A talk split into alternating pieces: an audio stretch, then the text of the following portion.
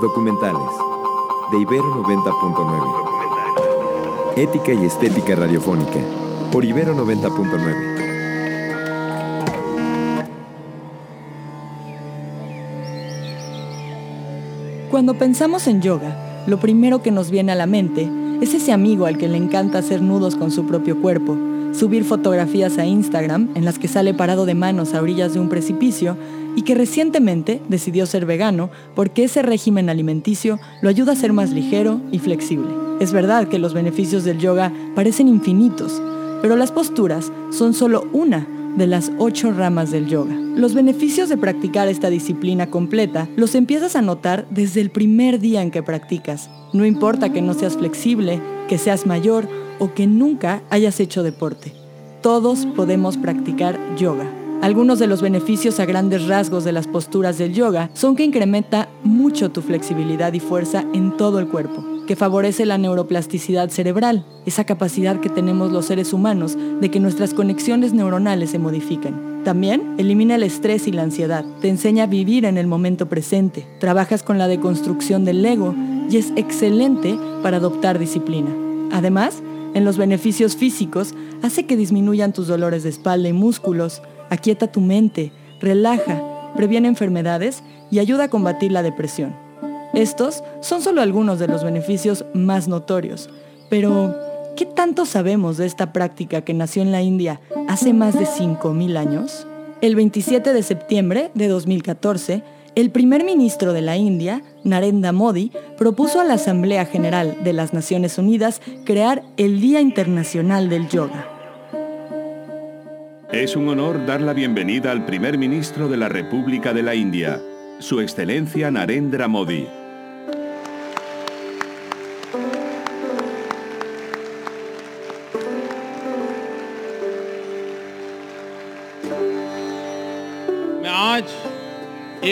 Hoy me gustaría centrar vuestra atención en otro asunto.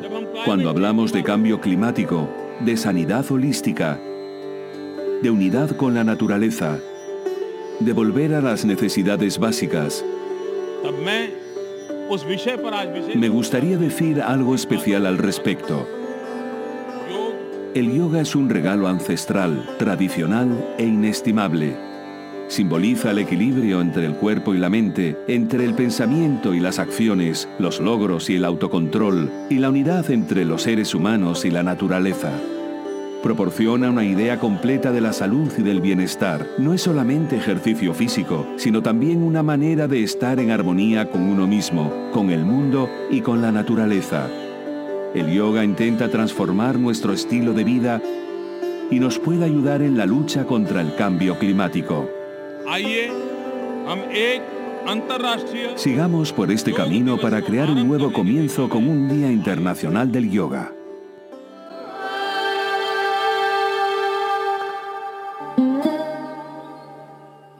El yoga se originó hace al menos 5.000 años en la civilización Sarasvati del Valle del Indo. Los arqueólogos han encontrado tallados, grabados, estampas y artefactos representativos de esta práctica que datan miles de años. El dios Shiva está considerado como el primer y original yogi, pues enseñó a la humanidad el arte y la ciencia del yoga.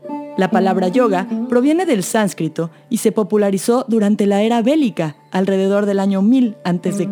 La palabra proviene de la raíz yush, que significa unir, ligar o sostener y consiste en alinearnos con nuestro yo más profundo y con la naturaleza. El yoga era muy conocido en la India y empezó a aparecer en las escrituras védicas. En el siglo II a.C., la enseñanza del yoga se codificó en unas escrituras conocidas como los Yoga Sutra de Patanjali, maestro que describe al yoga como el cese de las fluctuaciones de la mente para llegar al ser original. Según Patanjali, el propósito del yoga es vencer los apegos al mundo físico y material para estar en armonía y en salud. Patanjali clasifica el yoga en ocho ramas. Yama, que enseña al yogi lo que no se debe de hacer en el mundo, habla de la no violencia. Ni llama lo que sí se debe hacer o pensar durante la vida. Asanas, el uso del cuerpo para calmar la mente. Esto es lo que la mayoría de nosotros llamamos yoga. Pranayama, el control de la respiración para que el prana, esa energía vital, circule en el cuerpo. Pratyahara, el autocontrol, dharana, centrar la mente en un solo objeto o pensamiento, dhyana, el profundo estado de meditación en el que somos conscientes del cuerpo, la mente y todo lo que nos rodea, y samadhi, la calma total de la mente, en donde el meditador, el objeto de la meditación y todo lo que lo rodea se convierten en una misma cosa. Según Patanjali, las últimas tres son el resultado de practicar correctamente las primeras cinco. Escuchemos Ch, una canción de The Heart is Awake que ayuda a... En el siglo XVIII, la práctica de yoga se volvió más solitaria y monástica, desapareciendo de la vida diaria de los indios. Fue en el siglo XX cuando esta práctica resurgió, cuando muchos maestros indios comenzaron a enseñar a occidentales sobre los beneficios del yoga. En 1965, Iyengar publicó la primera guía del yoga que se tradujo a 60 idiomas. Habla Iyengar. To a very great extent, because royal family members, when they are practicing, so they are all martial people. So for martial people, meditation is not going to help them. So naturally, my Guruji must have thought that for these martial people, like martial art, yoga has to become a martial art to train them. So these uh, vigorous, uh, rigorous movements, what you call today vinyasa, is a jumping movements from asana to asana. Bueno, puedo decir que a grandes rasgos es un sistema dual, porque las familias reales practicaban el yoga de una forma muy metódica, con movimientos vigorosos, lo que hoy conocemos como vinyasa, movimientos y brincos que van de postura a postura. Estas personas son guerreros. Ahí no hay filosofía de la práctica porque no les interesa. Ellos son vanidosos. I, I changed the system because, yeah, 60 year man, if I talk him jump, jump and go to Shirshasana, what would happen? Ah, that's what I'm saying. yeah. As a matter of fact, I know so many cases where they did jumpings and retina of the eyes had come, they displaced retina, which I had to put correctly afterwards. Yo cambié el sistema porque tienes a hombres de 68 años de edad que si les pido que brinquen a una postura de la vela, ¿qué pasaría? Se lastimaría. Conozco muchos casos de personas lastimadas por esto y vienen a mí y trabajamos en que tengan una práctica más relajada. La gente no sabe lo que es la salud creen que son saludables por su cuerpo, pero hay siete estados de salud. El cuerpo, la mente, los indrillas, la inteligencia, la conciencia y la conciencia de esa conciencia. Todo eso es lo que debe conformar una práctica completa de yoga.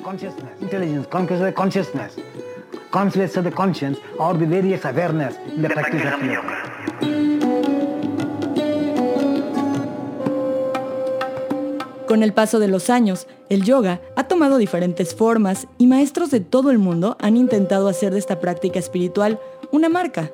Conocemos la historia de Bikram, un maestro hindú que llegó a hacer una fortuna en California patentando una secuencia de yoga de 26 posturas que se practica en un salón a 42 grados centígrados durante 90 minutos. Existen muchas historias como esta.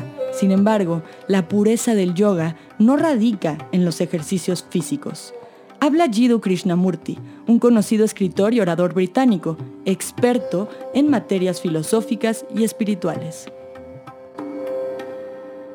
The real yoga, which is called Raja Yoga, king of yogas, is to lead highly moral life. Not morality according to circumstances, according to culture, but true ethical activity in life, not to hurt, not to drink, not to drug yourself, right amount of sleep, right amount of food. El verdadero yoga, el llamado Raja Yoga, el rey de los yogas, sirve para llevar una vida moral, no la moral que depende de las circunstancias o de la cultura, sino la verdadera actividad ética de la vida, sin causar daño, sin alcohol, dormir lo necesario, comer lo necesario, pensar limpio, actuar con moralidad, hacer lo correcto. No voy a entrar en lo que es correcto y no, y nunca mencionan.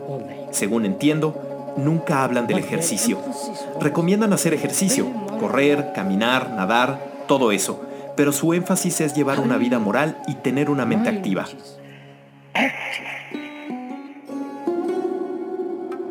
East Forest es un músico que busca unir, a través de la música, la tecnología y el mundo moderno, con la espiritualidad e introspección. Escuchemos su canción Soul Speak. Cada año, en febrero, miles de ciudadanos del mundo viajan al Himalaya, a uno de los lugares más sagrados de la India, Rishikesh. Ahí sucede durante una semana el Festival Internacional del Yoga, en donde los asistentes comparten y practican yoga a través de talleres, clases, meditaciones y conversaciones con reconocidos maestros. Habla Sadhvi Bhagawati Saraswatihi, directora del Festival Internacional del Yoga. Cuando vine a la India, entendí lo que es el yoga como unión. Fue entonces cuando mi yoga pasó de ser solo el cuerpo a ser el cuerpo, la mente, los pensamientos, las emociones y el espíritu. En la India comencé a entender el verdadero yoga, esa unión entre nosotros y lo divino.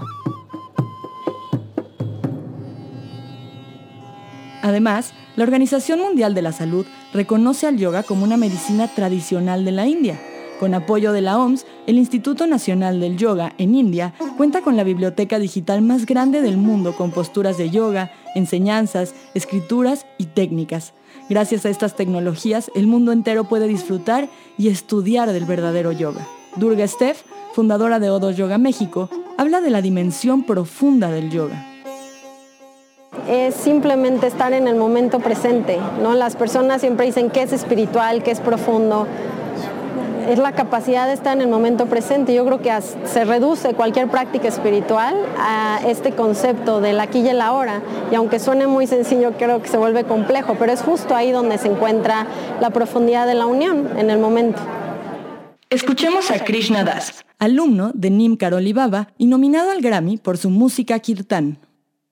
These chants, traditionally, for many, many years, have been done as a way of deepening your awareness of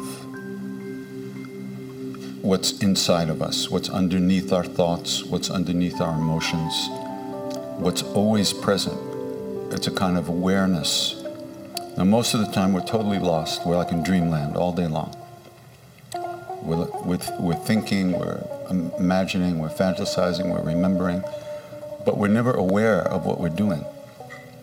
So, what we do is we add something to that daily experience.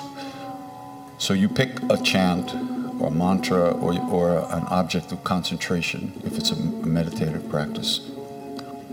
And every time you notice that you're not paying attention to what you just agreed to do with yourself, you come back. Estos cantos por años han sido utilizados como una forma de profundizar la conciencia de lo que hay en nuestro interior, debajo de nuestros pensamientos y emociones.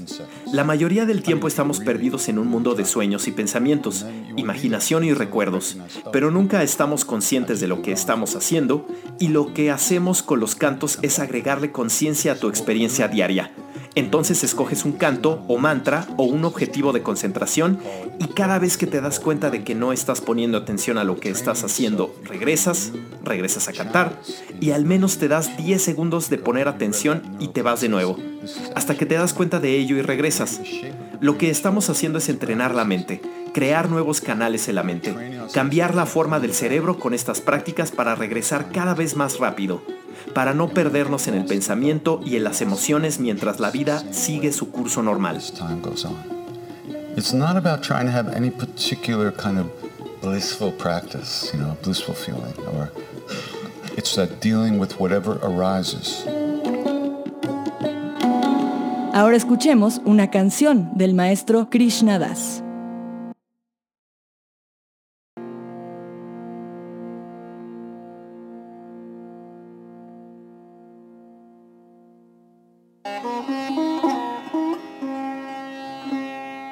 La ciencia y la medicina convencional ya reconocen los beneficios del yoga.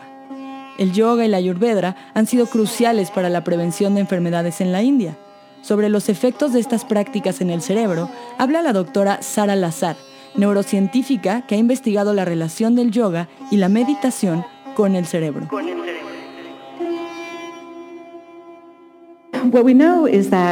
Lo que sabemos es que al repetir un comportamiento una y otra vez, esto puede llevar a cambios en el cerebro.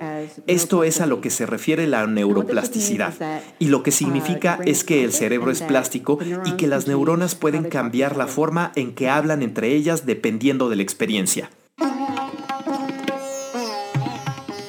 Además de esto, se ha encontrado que con la práctica de yoga se visualiza un aumento en el hipocampo, una parte del cerebro vital para el aprendizaje y la memoria. Un aumento en la unión temporoparietal que nos ayuda con la empatía y la comprensión. Una disminución de la amígdala y así reducción del estrés. Hace unos años, la neurociencia declaró a Mathieu Ricard el hombre más feliz del mundo. Un francés y doctor en bioquímica convertido en monje budista. Él y otros meditadores fueron sometidos a un experimento con escáneres cerebrales para medir las consecuencias de un tipo de meditación concreto en el que se genera un estado de amor y compasión pura, no enfocada hacia nada ni nadie en particular.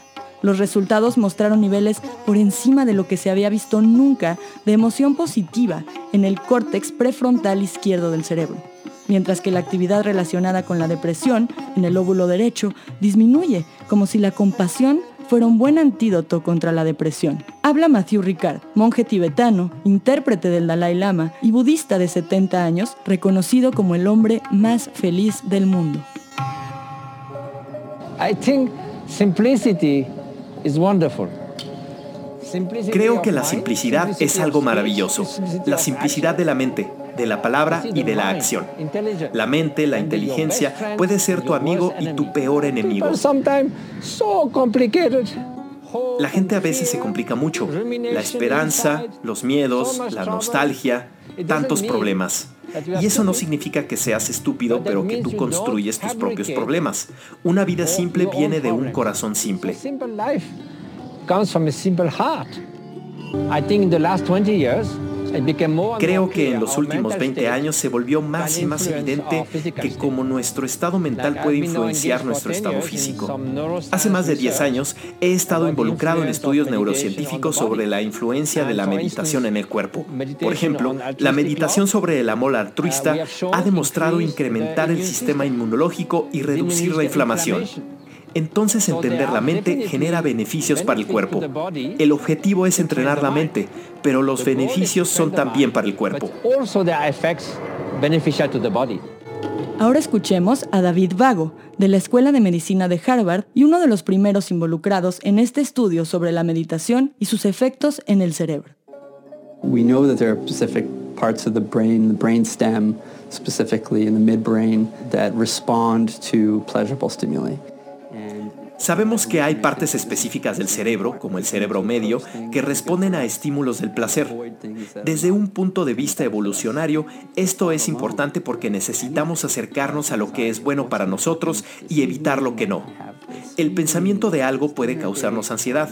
¿Qué pasará esta noche, en esta reunión o en esta cena? ¿Qué pasará con el tráfico? ¿O no puedo lidiar con el tráfico? El pensamiento por sí solo causa ansiedad, y si dejamos que nuestros pensamientos sean tan reactivos, pueden causarnos mucho estrés en el sistema nervioso simpático, en la mente, y eso no es bueno para nuestro sistema inmune y nuestra salud física.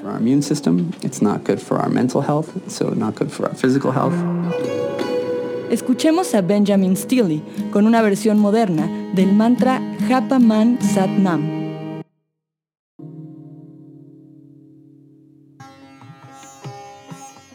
Uno de los más grandes maestros del mundo occidental moderno fue Ramdas, conocido anteriormente como Richard Alpert, un profesor de psicología de la Universidad de Harvard en Estados Unidos. Richard comenzó a realizar experimentos con psicodélicos como el LSD para intentar llegar a ese estado de armonía entre la mente, el cuerpo y el espíritu. En su búsqueda, conoció en la India a Nim Karoli Baba, un gurú indio que predica el amor a través de la conciencia amorosa. Así, cambió de nombre a Ramdas, convirtiéndose en uno de los maestros espirituales más reconocidos de Occidente. Baba Ramdas dejó su cuerpo el 22 de diciembre de 2019, pero gracias al trabajo de sus colaboradores, sus palabras aún pueden ser escuchadas y consultadas. Escuchemos a Ramdas. It takes us a long time, many of us more longer than others, come up out of the, the darkness of our feelings of unworthiness, of unlovableness, of allowing that liquidity to happen, of feeling safe to be in the presence of love. When, when I first experienced my guru loving me, my mind kept flickering with the thoughts of Salir de la obscuridad provocada por nuestros sentimientos de menosprecio a nosotros mismos nos toma mucho tiempo, a algunos más que otros. No es fácil sentirnos seguros ante la presencia del amor. Cuando experimenté por primera vez el amor de mi gurú, mi mente me molestaba con pensamientos como, si tan solo supiera lo que soy. Y luego me di cuenta de que claro que lo sabía. Y aún así era capaz de amarme incondicionalmente y en donde sea que esté, quien quiera que sea en este momento. Cuando puedes aceptar que eres amado, entonces el miedo se disuelve para permitir que la belleza de tu alma surja. Esa belleza que está más allá de tu personalidad y que es lo que te hace otra alma, y creo que en este momento no es violento observar el tipo de tristeza, el sentimiento de soledad, de separación, de dolor. Solo obsérvalo y déjalo ser y no le tengas miedo y no le huyas y no lo veas con ternura. Solo sé consciente de que está y es solo otro lugar del que tu mente se está agarrando, porque cuando te das cuenta, todo está en la mente. La mente es lo único de lo que no puedes escapar, ese modelo de lo que tú crees que eres y de quienes crees que son todos los demás. Y eso es todo lo que es. Lo único que te hace sufrir en este momento son tus pensamientos y te aferras a ellos creyendo que son la realidad. Es como alguien que se asusta de una cuerda en el piso porque cree que es una serpiente y cuando alguien más le dice, hey, solo es una cuerda, entonces ya no tiene miedo. En verdad es la mente y es por eso que nos sentimos atraídos a trabajar con la mente, a silenciar la mente, porque nos damos cuenta de que nuestra personalidad es solo el conjunto de esos pensamientos a los que les dedicamos demasiado como la primera vez que sentiste tristeza o soledad o vacío o dolor. Eso empieza una serie de pensamientos que crean una historia de vida que repetimos una y otra vez. Yo diría que la mayoría de la gente en este cuarto, si se ponen a pensar, encontrarán al menos un residuo de sentirse insuficientes, solo por haber crecido en este planeta.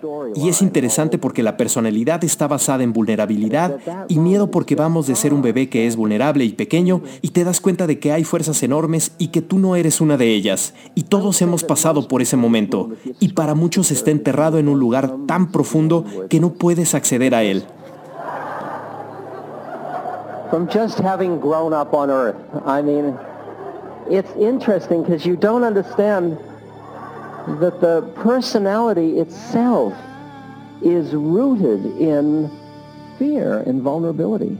That's where the root is of it. Because you go from being, can you imagine being the baby that is everything in the universe to starting to be this little vulnerable tiny thing. And the first time you realize there are big forces and you're not them. How incredibly inadequate one must feel if you could give words to it. And every one of us has been through that, that moment. And for most of us, it's buried so deeply, we can never get hold of it. Para finalizar este recorrido espiritual por los orígenes de la práctica del yoga, escuchemos esta canción.